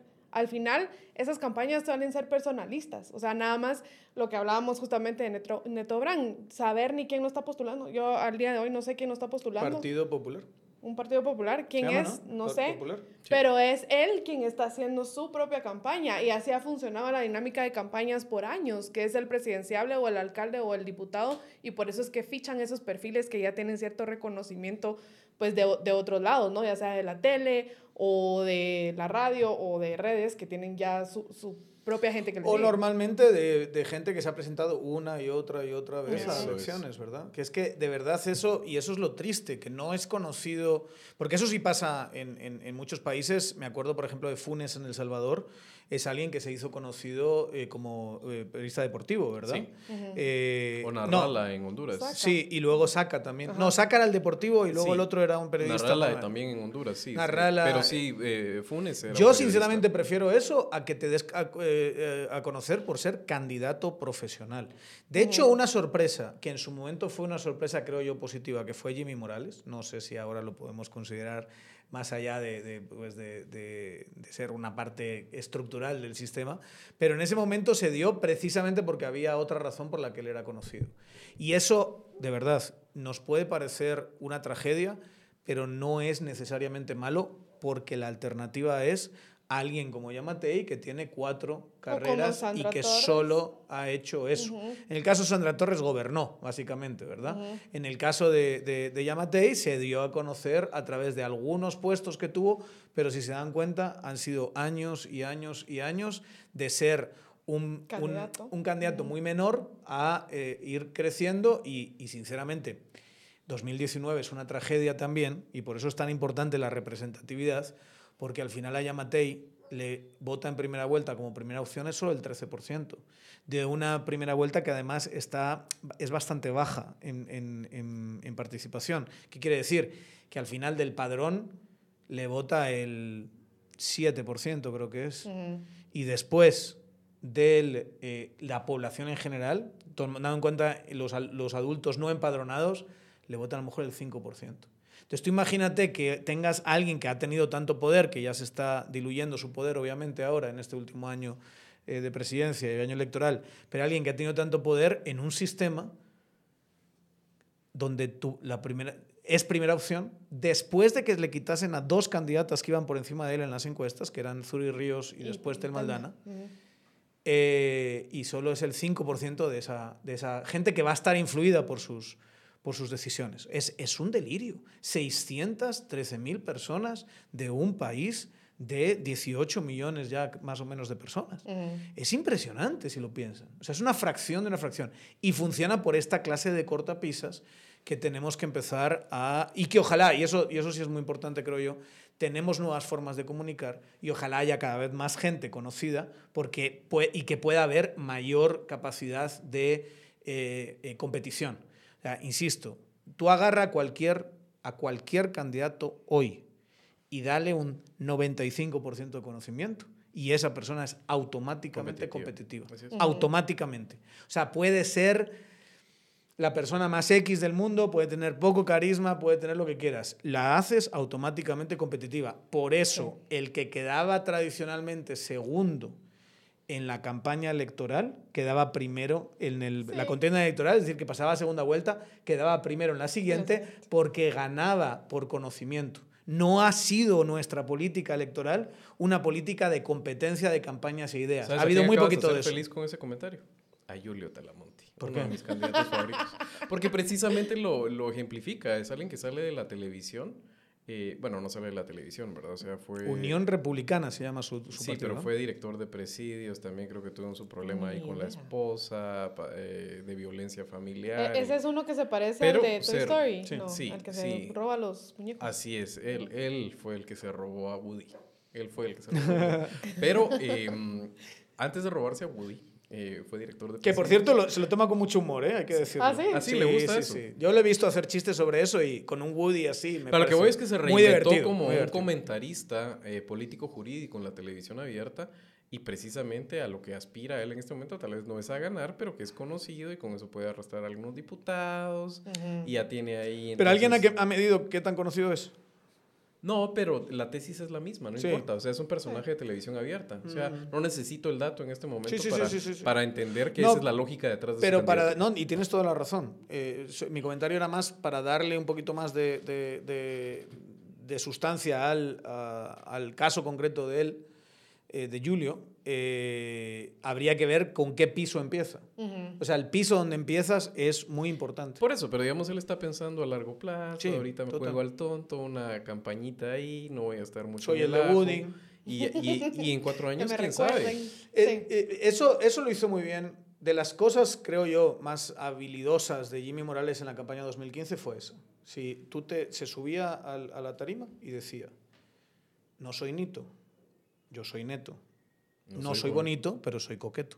Siempre empezaba así. Entonces automáticamente la gente, ah, el de la tele, ya, ya. O sea, porque a lo mejor a Jimmy Morales con una planta más seria, ves- vestido de otra manera, no lo reconocían, pero a Nito y Neto sí lo reconocían. Entonces automáticamente él decía eso y decía, ah, es esta persona. Y a partir de ahí, bueno, ya sabemos todo lo que pasó. O sea, tuvo Sí. una, una primera vuelta donde empezó con un 1%, a estas alturas, digamos, correspondiente a, la, al, al- a 2015. Acuérdense que Jimmy en las primeras encuestas sale 1% y después es 5, 10, 13, 20 y termina la, la primera Y vuelta en que tú 24. ¿eh? decías, con un eslogan que no es para nada sustancial. O sea, su su eslogan era ni corrupto ni ladrón. O sea, Pero tú pegó. estudias comunicación política y decís que ese va a ser el eslogan ganador de una campaña y es impresionante. O sea, depende, no- depende. no yo, lo creo que si eres, yo creo que si eres un comunicador político que entendía el etos del momento, sí. Porque precisamente las personas lo único que querían era que no era de estos que estaban viendo crucificados y, y pasando por ese vía crucis en ese momento de la ventana de la lucha contra la corrupción. Y él entendía eso, entendía que no tenía que meterse hasta el fondo, eh, tenía amiguitos y gente que le había ayudado un poco de los tradicionales, militares de la vieja guardia ahí con él, pero sí entendía el espíritu de ese año. Creo que él, eh, de- hecho, era muy fácil, o sea, tal vez te sabe a vos a poco, pero esa es la otra cosa, para los que estamos eh, haciendo los que están escuchando ese podcast, tenemos que abrir la mente a que el voto em, para las personas que no viven hiperconectadas o preocupadas por el país es muchísimo más simple de lo que es para nosotros. Primero es emocional y no solo es en Guatemala, es en todos lados. Todos lados. O sea, vivimos una época... em, hay un tipo que tiene una relación de amor-odio con lo que escribe, porque creo que tiene insights muy profundos, pero también eh, a veces eh, llega por los caminos equivocados, que es este historiador israelí que se llama Yuval Noah Harari, pero Ah, sí. eh, tiene una, un concepto que a mí me gusta y él habla de la bancarrota filosófica de esta época. Y a lo que se refiere es que eh, todo lo que hemos construido a nivel de, de- de premisas de civilización, Estado de Derecho, etcétera, viene de una época donde pensábamos que éramos eh, humanos recibiendo información y racionalmente tomando decisiones. Y hemos andado ya mucho para saber que no es Ujú. ese el camino realmente como funciona el humano. Primero tenemos la capacidad inversa, es sentimos emociones y las racionalizamos. Sí. Eh, y después de eso, además, ahora hay herramientas tecnológicas que permiten eh, hacer ese cortocircuito, no, no es cortocircuito, sino digamos, hacer esa conexión adentro del cerebro que no tiene que pasar por un proceso racional una idea. El- los magos del neuromarketing, los famosos algoritmos de las redes sociales que te- se conocen, te conocen mejor de lo que tú te conoces. Entonces, si saben manejar ese tipo de emociones, eh, tú terminas al final de cuentas votando presa de tus ah, miedos, tus ah, furias, tus ilusiones, y no es este votante al que nosotros aspiramos y al que yo te escucho muchas veces a- eh, aludir, que toma decisiones, que demanda una propuesta, que la va a comparar, que quiere principios. No se trata de eso. O sea, un candidato te puede parecer guapo, te puede parecer simpático, te puede parecer muy mal, entonces vas a votar por el otro. Eso es como vota la mayor cantidad de personas en Guatemala, en la China, en Estados Y a eso Unidos, está en jugando el Corea, hermano en ahora. Alemania, en todos lados. Porque ahora el miedo son las dos mujeres, digamos. Por eso pone dos mujeres. Pues en te digo, o sea, lo que Sa- tú ¿saben así como qué pobreza de comunicación política muchas veces no lo es. Lo que pasa es que entienden a Guatemala diferente a como nosotros la entendemos. No sé, creo que lo estás, les estás dando mucha inteligencia. Yo creo que quizá pero, no, es que no es, no es por tan complicado. accidente y no tanto por diseño. Pero no digo que sean tan Hay que, hay que decirlo, el, el, el, lema de Sammy Morales es por lo menos el más original. Es original, ah, es que no es tan... O sea, esa de dos mujeres, un camino. Sí. Me yo, sí.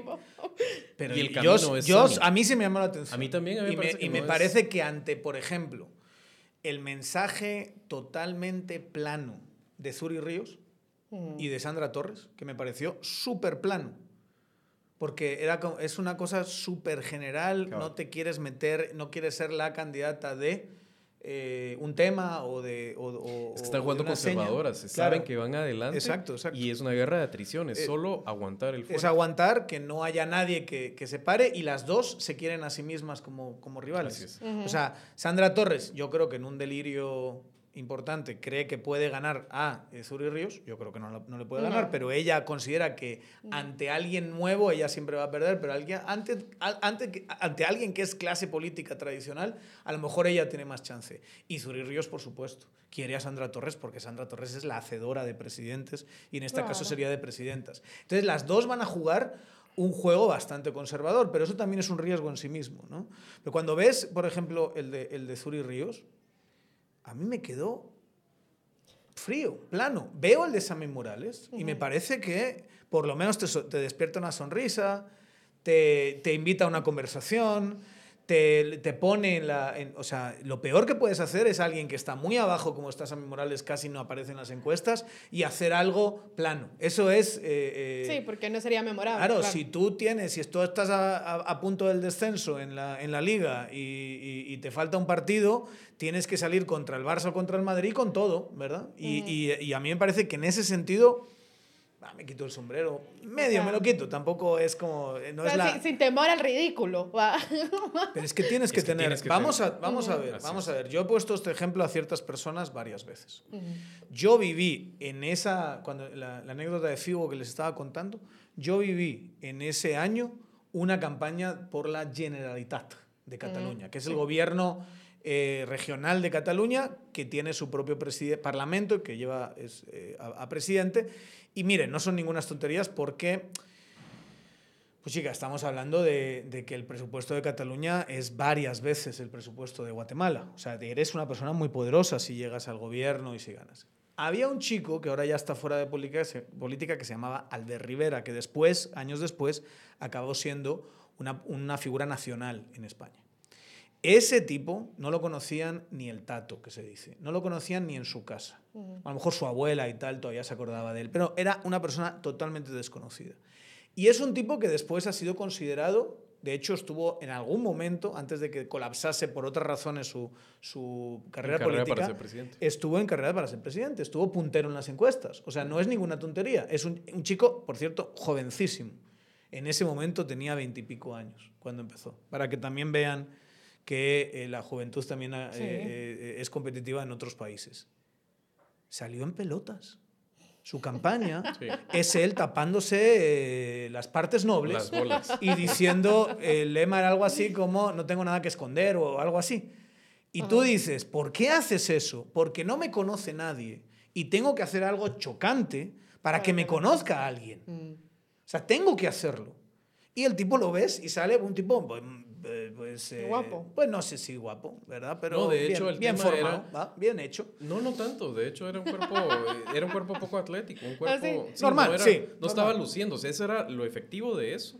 Es que era un tipo muy. Un cuerpo normal. O sea, era un tipo esbelto. Pero tirando también a quien tampoco era un... O sea, no se lo recomiendo a Julio Talamonte. Sí, no, o sea, no, no, no hay es, otros no es también, para que lo copie, ¿verdad? No es para Ni que a. Sammy Morales, por favor. Ni a Sammy. Morales no se lo No, recomiendo tampoco, ¿verdad? A Mulet menos. eh, no, es menos recomendable para él.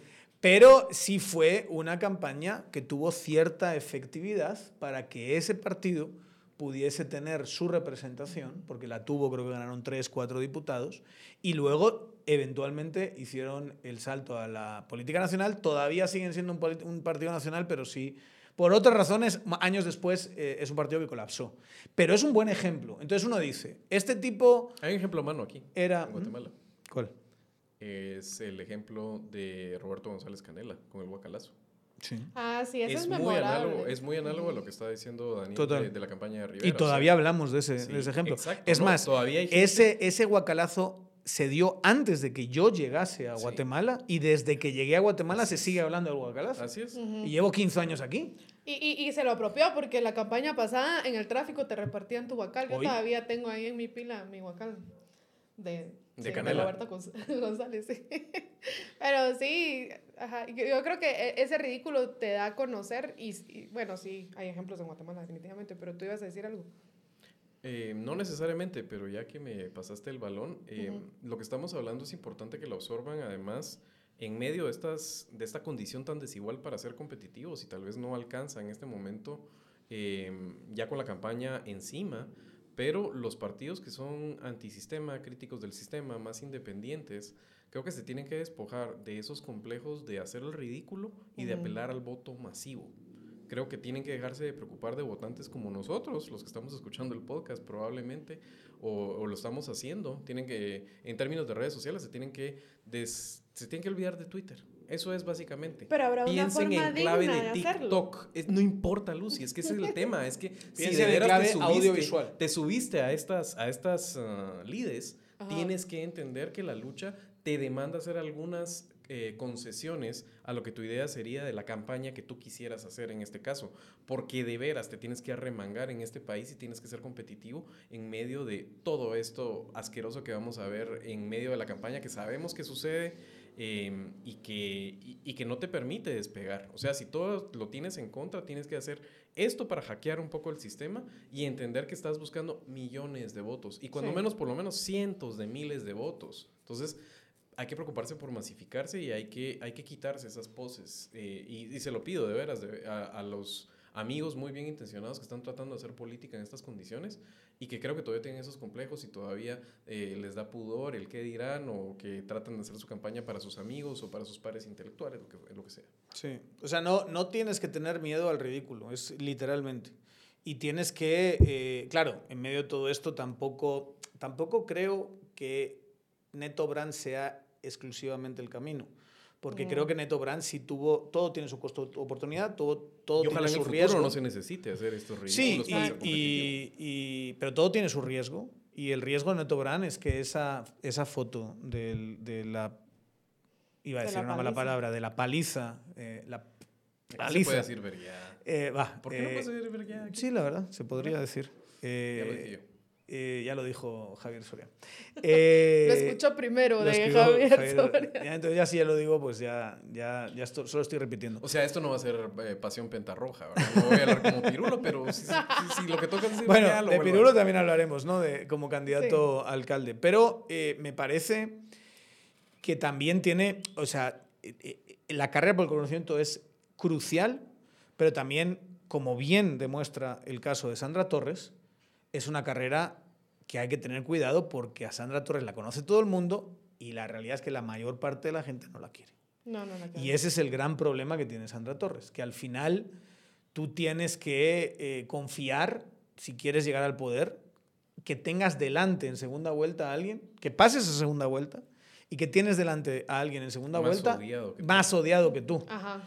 Y eso es muy difícil, sinceramente, para, para, para, para Sandra Torres, dados los números. No, no estoy haciendo una valoración eh, de quién es más odioso y quién no.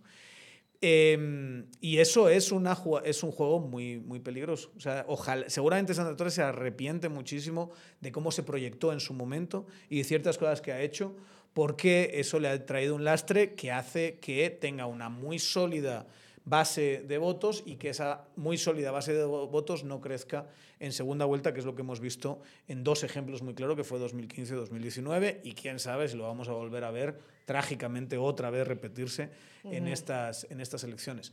No hemos hablado, y sí me gustaría introducir un, un- un tema, un último gran tema en esta conversación, eh, como estamos todos ilusionados viendo los, los mensajes y tal, no hemos hablado de lo que realmente es más crucial en esta etapa y ha sido más crucial hasta el día de ayer, que es el tema de bloqueo de candidaturas. Ah, sí. O sea, lo- eh, todo esto que está pasando también está pasando con unas instituciones que están decidiendo quién compite y quién, ¿Quién no no? compite. Mm.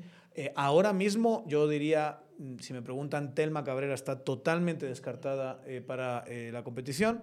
Roberto Arzú hasta hace poco estaba totalmente descartado, pero está haciendo intentos de volver. Pero eh, entre los dos ya estamos hablando de un 15% de voto, más o menos en las encuestas. Y luego por ahí. Mulet, que también está en la cuerda Edmond floja, Mulet ¿no? también tiene ciertos riesgos de no poder competir. También se está hablando de otros candidatos quizá un poquito menores, donde también puede ser que, que, que haya debate y es algo que daña muchísimo la democracia, que el gran, la gran conversación sobre qué va a pasar o sobre quién va a ganar, primero tengamos este esta letanía de discusión sobre quién puede participar y llevamos meses en esto. Yo creo que lo que nos obliga a hablar esto es eh, a recordar que eh, entendemos a, a, grandes rasgos la ventana de oportunidad anticorrupción y después de eso entendemos que juntos muchos grupos de interés eh, empiezan a trabajar juntos en lo que se, se llamó el pacto de corruptos para tratar de, de procurar esa impunidad, básicamente, y, que eso cortara de tajo. Pues lo importante es que ese pacto, eh, y esa es palabra eh, es de Daniel, es el pacto de, de, impunidad no es un pacto de poder. Y eso hay que entenderlo para terminar de comprender esta situación que estamos viendo de candidatos que no se sabe si van a competir o no. Y es básicamente porque a medida que el presidente Yamatei se le acaba su mandato y es menos poderoso, como pin central de los ejes del Estado, eh, hay diferentes feudos actualmente que son las instituciones públicas y esos son más afines a uno u otro de estos grupos que están en lisa y que hacen cálculos. Hay un consenso de ellos porque es la candidata más peligrosa para el sistema, que es uh, el Telma, Telma Cabrera. Uh -huh. También creo que hay, hay un mal cálculo de, de parte eh, estratégico, que lo pusieron muy fácil el veto, eh, ese proyecto político, pero es un tema no de derecho. Da la sensación de que de querían el veto. Esa es la sensación. Yo que creo que, yo, yo no lo sé del todo. Eh, la información que tengo es que no calcularon que iba a pegar el veto y creo que fue un mal cálculo. Pero si es eso, también puede ser que sea un, un proyecto que está acumulando descontento. Y ojo que también eso es peligroso. Eh, y las demás candidaturas es un poco más de lo mismo, ¿verdad? O sea, tienen más afinidad con las de las instituciones que tienen que ver con el proceso político, uh -huh. ya sea Registros Ciudadanos y TSE, ya sea la Corte Suprema de Justicia, ya sea el MP, o ya sea la, eh, la, la Corte de Constitucionalidad, uh -huh. la Contraloría, y a través de eso miramos esa incertidumbre de por qué unos pueden o no pueden correr. Y solo con esto lo que quiero decir es otra de las ideas que creo que es bueno eh, discutir es no existe en este momento un gran, gran plan eh, no. de, de, poder. O sea, yo veo muchos análisis rocambolescos, en este caso de, es que es una jugada de ajedrez tridimensional no. que no estás entendiendo, donde en este momento están apachando a Mulet, para que entonces Mulet, uh -huh. catapultado, porque lo están victimizando, y mano, es que son, mira, son, no, esos son malos análisis realmente, o sea, son análisis que no están actualizados realmente de cómo es la configuración actual de poder y de interés en Guatemala. Y tiene unos análisis anacrónicos, unos análisis viejitos ya acerca del de desmedido poder que ha tenido aquí el sector privado organizado tradicional. Uh -huh. Y ese no es que no tengan poder ahora, no es que sus agendas completamente están relegadas, pero las tienen que negociar mucho con otros grupos sí. de crimen organizado, con grupos de la clase política tradicional, para poderla llevar adelante. Entonces, hay que entender eso bien y quitarnos las, las, lagañas de los ojos y pensar que aquí ya todo está cantado. O sea, no estoy diciendo que es una democracia y que aquí va a ser eh, eh, una alegres elecciones y muy competidas, pero tampoco es que haya alguien que ya tenga todas las fichas y que hay un gran plan que solo está esp esperando a implementarse. Sí, estoy de acuerdo. Estoy de acuerdo. Eh, es un sistema demasiado fragmentado, con demasiados mm. intereses, con demasiadas personas queriendo y grupos distintos queriendo llegar a la guayaba. Y es, es, es, un sistema donde se ha normalizado desde hace bastante tiempo, pero que creo que el precedente más complicado es 2019, donde se quita a la que va segunda y tercera en las encuestas, que entre las dos podían llegar a tener 30-35% del voto, se las quita eh, eh, en el proceso y hace un daño terrible a la democracia. Ahora, ahora es veda libre, ya se ha quitado a dos, a una seguro, a dos prácticamente. Eh, en, el, en la anterior también se quitó a Edwin Escobar, que era, sí. era el, el, tercero, que también estaba entre por lo menos los cinco o seis punteros. Y entonces, si ahora también hablamos de que todavía lo, tiene una posibilidad eh, Sandra Torres de que le argumenten con el tema de su vicepresidente Pastor, y después también, obviamente, hay, creemos muchos que la correlación de fuerzas en la CC va a favorecer a Zuri Ríos, pero hay que dejarlo como una incógnita, como un abierto. Que la primera, la segunda, el tercero, el cuarto ya esté casi fuera, la quinta ya esté, ya esté fuera. Eh, eh, había rumores también con Villacorta, con no sé quién. Dices, esto no es sano, mucha, para la democracia. Estamos destruyendo nuestras eh, instituciones democráticas, estamos convirtiendo esto en una pelea, primero de conocimiento, como hemos dicho, y segundo, sobre todo, estamos convirtiendo esto en una pelea de requisitos. Estamos convirtiendo en una pelea de captura institucional. Entonces, si juntas las dos cosas y eh, se empieza a aclarar el panorama a ciertas candidaturas, yo de verdad, eh, mi juicio de valor, y pónganlo ahí, y, ahí le escuchamos después a la audiencia cuando salga esta, este programa, qué piensan al respecto, yo creo que el sistema, las distintas fuerzas del sistema, mayoritariamente quieren a una Zuri y a una Sandra que son las que más voto tienen, que son las que mejores estructuras tienen, que son las que tienen más gente detrás. Y en ellas dos es como la una se desea a la otra como contrincante en segunda vuelta. Entonces, eso, eso da la sensación de que el sistema está peleando para garantizárselo. Y de que hay una parte, no todo el sistema, pero hay una parte del sistema que tiene un pulso para decir, bueno, el tercero puede llegar, fuera el tercero. El cuarto puede llegar fuera del cuarto. La quinta puede llegar fuera de la quinta.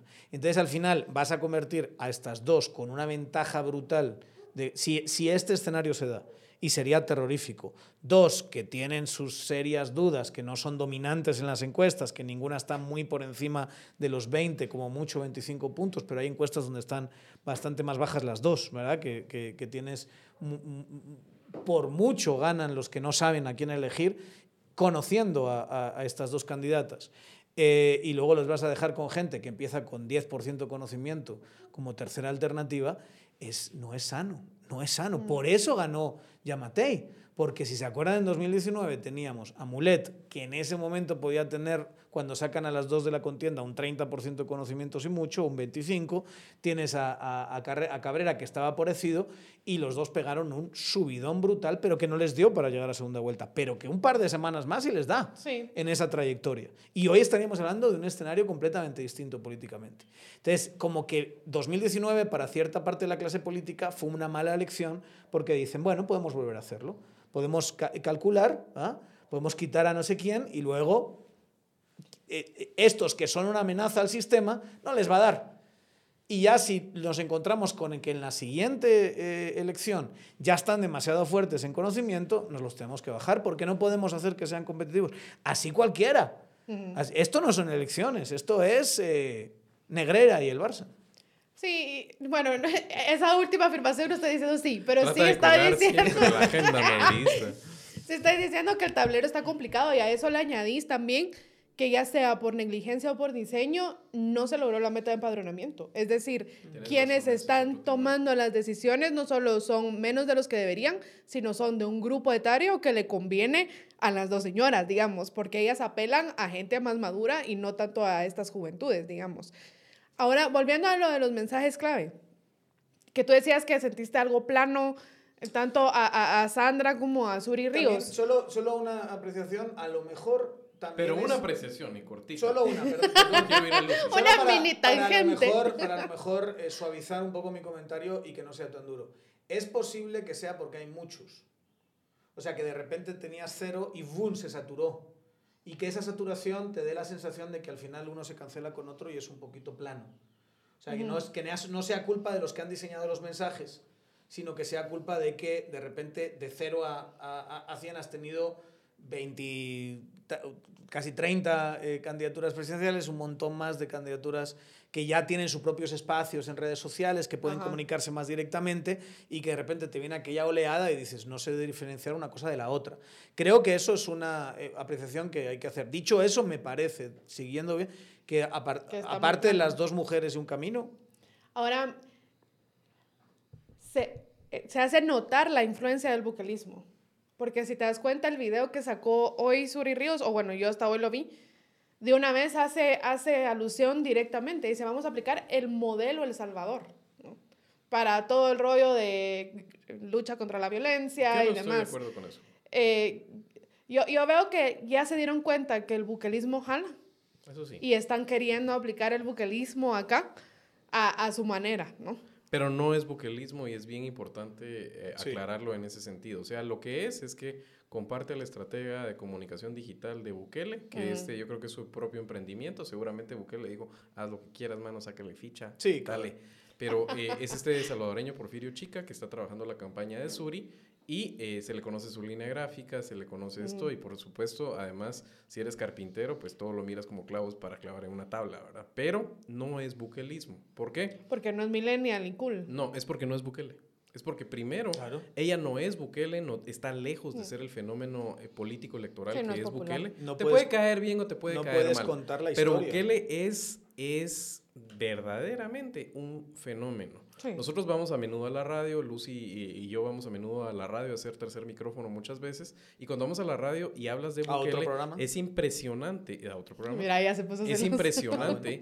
es impresionante cómo te critica la audiencia en ese momento. Cuando cuestionas a Bukele. Porque es altamente popular. ¿Y por qué es eso? Primero porque Bukele es un fenómeno de comunicación y de proyección en sí mismo. Eh, es un animal político de raza que esos son pocos. Dos, ha entendido que tiene que apalancar esa popularidad con legitimidad y esa legitimidad solo es dar algunos resultados. Tampoco es de quebrarse la cabeza mucho, ¿verdad? O sea, el tipo hizo carreteras, eh, apuntaló un poco la educación y la salud pública y después de eso, porque le falla el pacto de las mafias, se va full mano dura en algo que era muy sentido en El Salvador y que verdaderamente era una necesidad. Eh, no me gusta porque no tengo esa beta autoritaria porque creo que está eh, siendo un gran problema para mañana sacar a este ser altamente popular, legítimo, pero autoritario. Pero también entiendo que es un problema muy sentido y que fue efectivo. Entonces, ¿a qué voy con eso? Bukele no va a poner su imagen en manos de la incapacidad de los políticos guatemaltecos. Claro. Una cosa es decirle, Porfirio Chica, ve y has visto. Y otra cosa va a ser, yo apoyo a fulano de tal y me voy a tomar una foto. Entonces no es buquelismo. Como lo, lo, hizo en el 2019. Eso sí lo hizo. Pero solo, pero ahí solo una cosa. No, primero no lo, o sea, eh, lo, lo hizo. Él ganó en 2019. Sí. Sí, pero, pero, lo hizo con Tel Primero él acababa de ganar y entendía que sí, y él entendía que había una legitimidad que podía tener Tel Maldana y que podían ser un tándem. Era otro tipo de apuesta. Eso no está en la mesa en este momento. Bukele no se va a contaminar ni va a diluir su marca y perder el peso que tiene en este momento. ¿Por qué? Porque además es insultantemente joven. Y más, y más cuando puede conquistar Centroamérica es que sin eso, ningún problema. El imperio del Triángulo Norte puede tener problema. al emperador Bukele si él se lo propone. O sea, el Bukele, tú, tú imagínate una campaña hoy con un tipo, obviamente, de la, de la confianza de Bukele y construido... Que le responda a él, independiente de todo lo demás. Y construido, yo te diría hasta un familiar, porque un salvadoreño se puede nacionalizar y, y, puede ser presidente de Guatemala sin ningún problema, y que salga de la mano en una campaña con Bukele. Se te va la olla que hacemos en mi pueblo. O sea, se vuelve loca la gente con Bukele de verdaderamente detrás. Pero yo creo que aquí hay un problema con Zuri, que es el mismo que tuvo Tel Maldana, que tuvo asesores parecidos en 2019. ¿Se, acuerdan, ¿Se acuerdan que hacía sus directos de Facebook cuando todavía pues, había posibilidades de que la inscribiesen? Hacía sus directos de Facebook sobre, desde El Salvador y tenía su, sus, eh, tenía su, su, su campañita le llegan ellos y les dicen tienes que ilusionar a la gente. Porque ese es otro comentario. Esta gente quiere eh, copiar en campaña al Bukele presidente, consolidado en la presidencia. Cuando en realidad el Bukele candidato, que yo sí yo seguí mucho esa, esa campaña, era otra cosa. Les aseguro que el mensaje de mano dura no era Bukele. y Bukele era un tipo joven que ilusionaba que te daba cosas frescas. Y ahí es donde llegan estos, estos tipos y le dicen a Tel Maldana, que es una persona de cartón cuando habla, que, digamos, se puede proyectar muy bien como la fiscal de hierro en ese momento, y se pone a hablar de eh, pavón eh, en forma de, quetzal. ¿no? ¿Se acuerdan de eso? Sí, sí, sí, Es una cosa grotesca. Ver a esta señora hablando de pavón en forma de quetzal para ilusionar a la Mara con algo fresco, que ilusione, que no sé qué, que es lo que hace Bukele. Bukele es un mago para eso. Pero claro, Bukele es un tipo que llegaba a los, a los, eh, a los mítines con patineta y con la, y con la, gorra, para atrás, porque en ese momento no tenía ni 40 años, ¿verdad? Tenía treinta y tantos. Un tipo joven que había hecho estas cosas en, en San Salvador, que había apantallado con muchísimas cuestiones, que había iluminado una parte de la ciudad y que reformó el centro y que hizo cosas que eran súper populares. Y llega esta señora que lo que se había dedicado era meter en la cárcel a corruptos y nos viene con el tema del, del, del quetzal. No tiene ningún sentido trasladar la historia de una persona a otra. No tiene ningún sentido. Y a mí me da la sensación de que, claro, tú quieres proyectar esta figura de mujer fuerte en, en, en, eh, en Zuri. Está bien, puedes hacerlo y tiene como ciertas características de esa, de, que, que, pegan en ese discurso. Mucha, estás, estás comparando un presidente consolidado de tres años con una popularidad de 90 con una mujer que no ha tenido eh, mucha trayectoria eh, política en los últimos años y toda la trayectoria política que ha tenido ha sido como candidata y antes de eso como diputada, eh, como diputada y diputada de un sistema. Y, y, por cierto, tú puedes decir, y esto yo creo que es una, es, no, es una, no es un comentario, que en este programa nos podemos hacer porque aquí estamos dando nuestra opinión, no, no, no, no pretendemos tener la verdad absoluta ni dar información eh, eh, de, de, de, objetividad periodística estilo New Yorker, esto es un programa de opinión, de análisis y opinión, pero me parece que todos nos podemos poner de acuerdo, los que defienden y los que apoyan a Zuri Ríos y los que no, que Zuri Ríos está planteando una candidatura pro sistema. Zuri Ríos nos dice, vota por Quiñones en la capital. Zuri Ríos nos dice, vota por los eh, eh, eh, ministros de Jimmy Morales en el Distrito Metropolitano. Zuri Ríos nos propone que votemos por la esposa de Rubelio Recinos en Santa Rosa. Zuri Ríos nos está proponiendo que votemos por Martín Loaiza.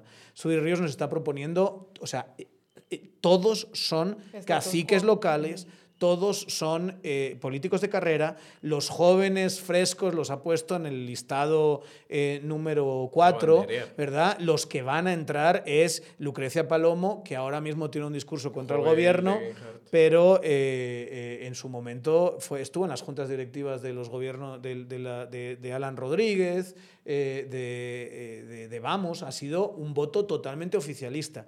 Zuri Ríos nos está diciendo... El sistema no está mal, yo solo les propongo a estas personas dentro del sistema, pero está proponiendo personas que han formado tradicionalmente parte del sistema. Entonces, que me quieras hacer una campaña estilo Bukele, cuando tu propuesta es objetivamente una propuesta totalmente eh, favorecedora al sistema, me parece que hace ruido. O sea, intenta otra cosa, cuenta otra historia. Yo no digo que ella no tenga habilidades eh, comunicacionales que las tiene o no pueda proyectarse con sus eh, eh, virtudes, vamos a decirlo así, frente al público. Proyecta esas virtudes. Yo creo que eso termina de redondear, sin tener todas las explicaciones, porque son, muy, son muchas y muy variadas, de por qué esta campaña se siente tan descafeinada y por qué las personas no están entusiasmadas.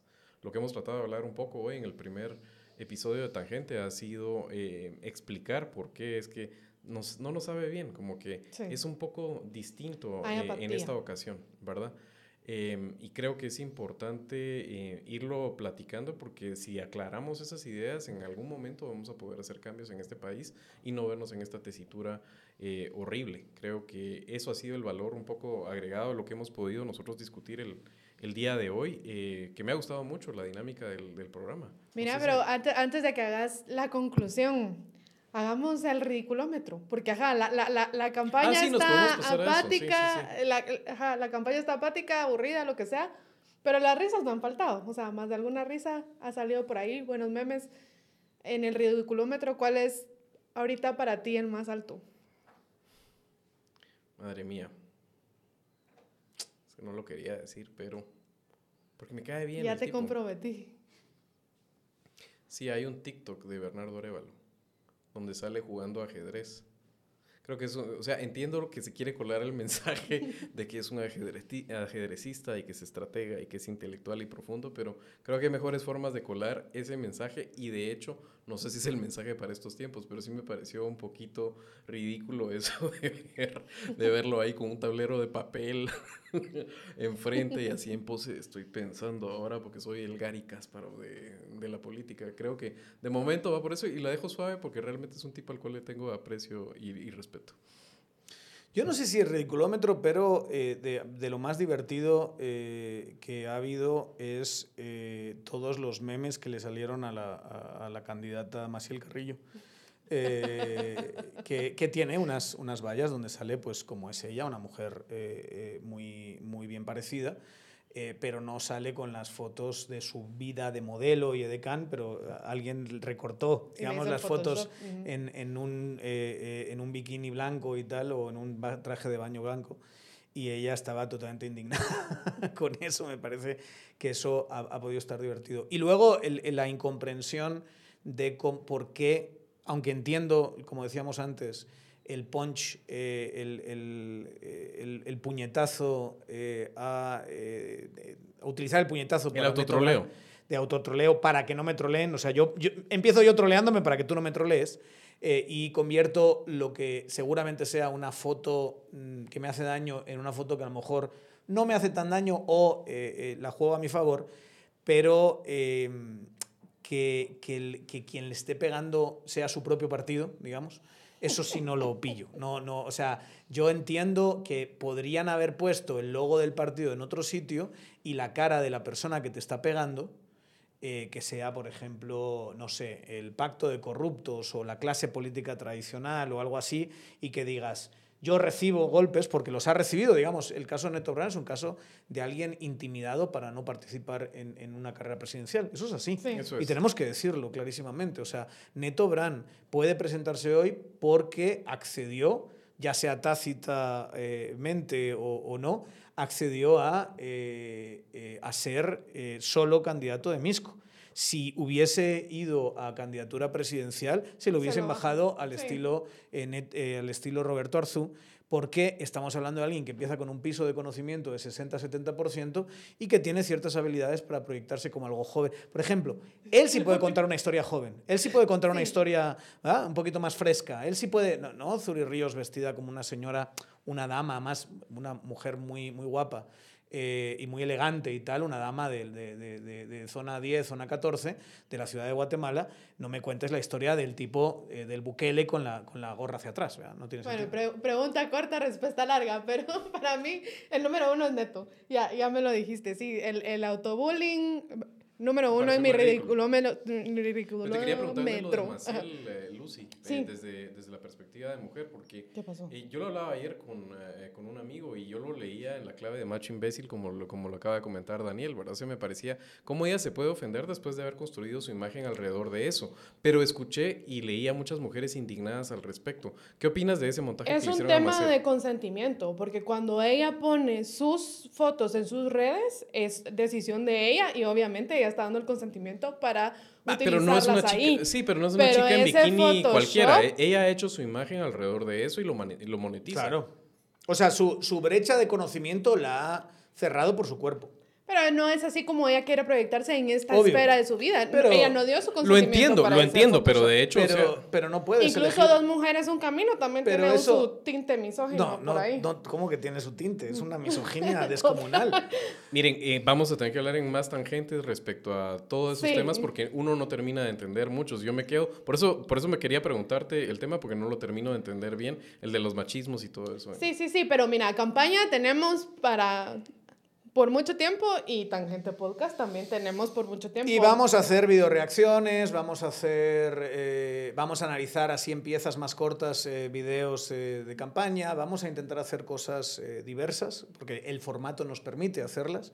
Y ha sido un gusto y un placer estar aquí hablando de todas estas cosas. Volver, otra vez a, hacer un programa y, y qué bonito, qué, qué bien. Los, los tiempos pues son tiempos duros son tiempos donde, donde hay que aguantar, digamos, y, pero, pero me parece que si hay un valor y que en medio de estos tiempos duros, en donde la gestión pública parece no, no eh, contestar a nadie, donde, donde de verdad el país tiene esta encrucijada una vez más de hacia dónde vamos y si vamos a ir a peor o vamos a ir a mejor, tener pues, nuestro propio espacio eh, eh, humilde y me gustaría pensar que honesto, eh, Pero que puede crecer, que puede crecer si nos siguen, ¿no? Síganos en TikTok, Instagram, Facebook, Twitter, todos lados.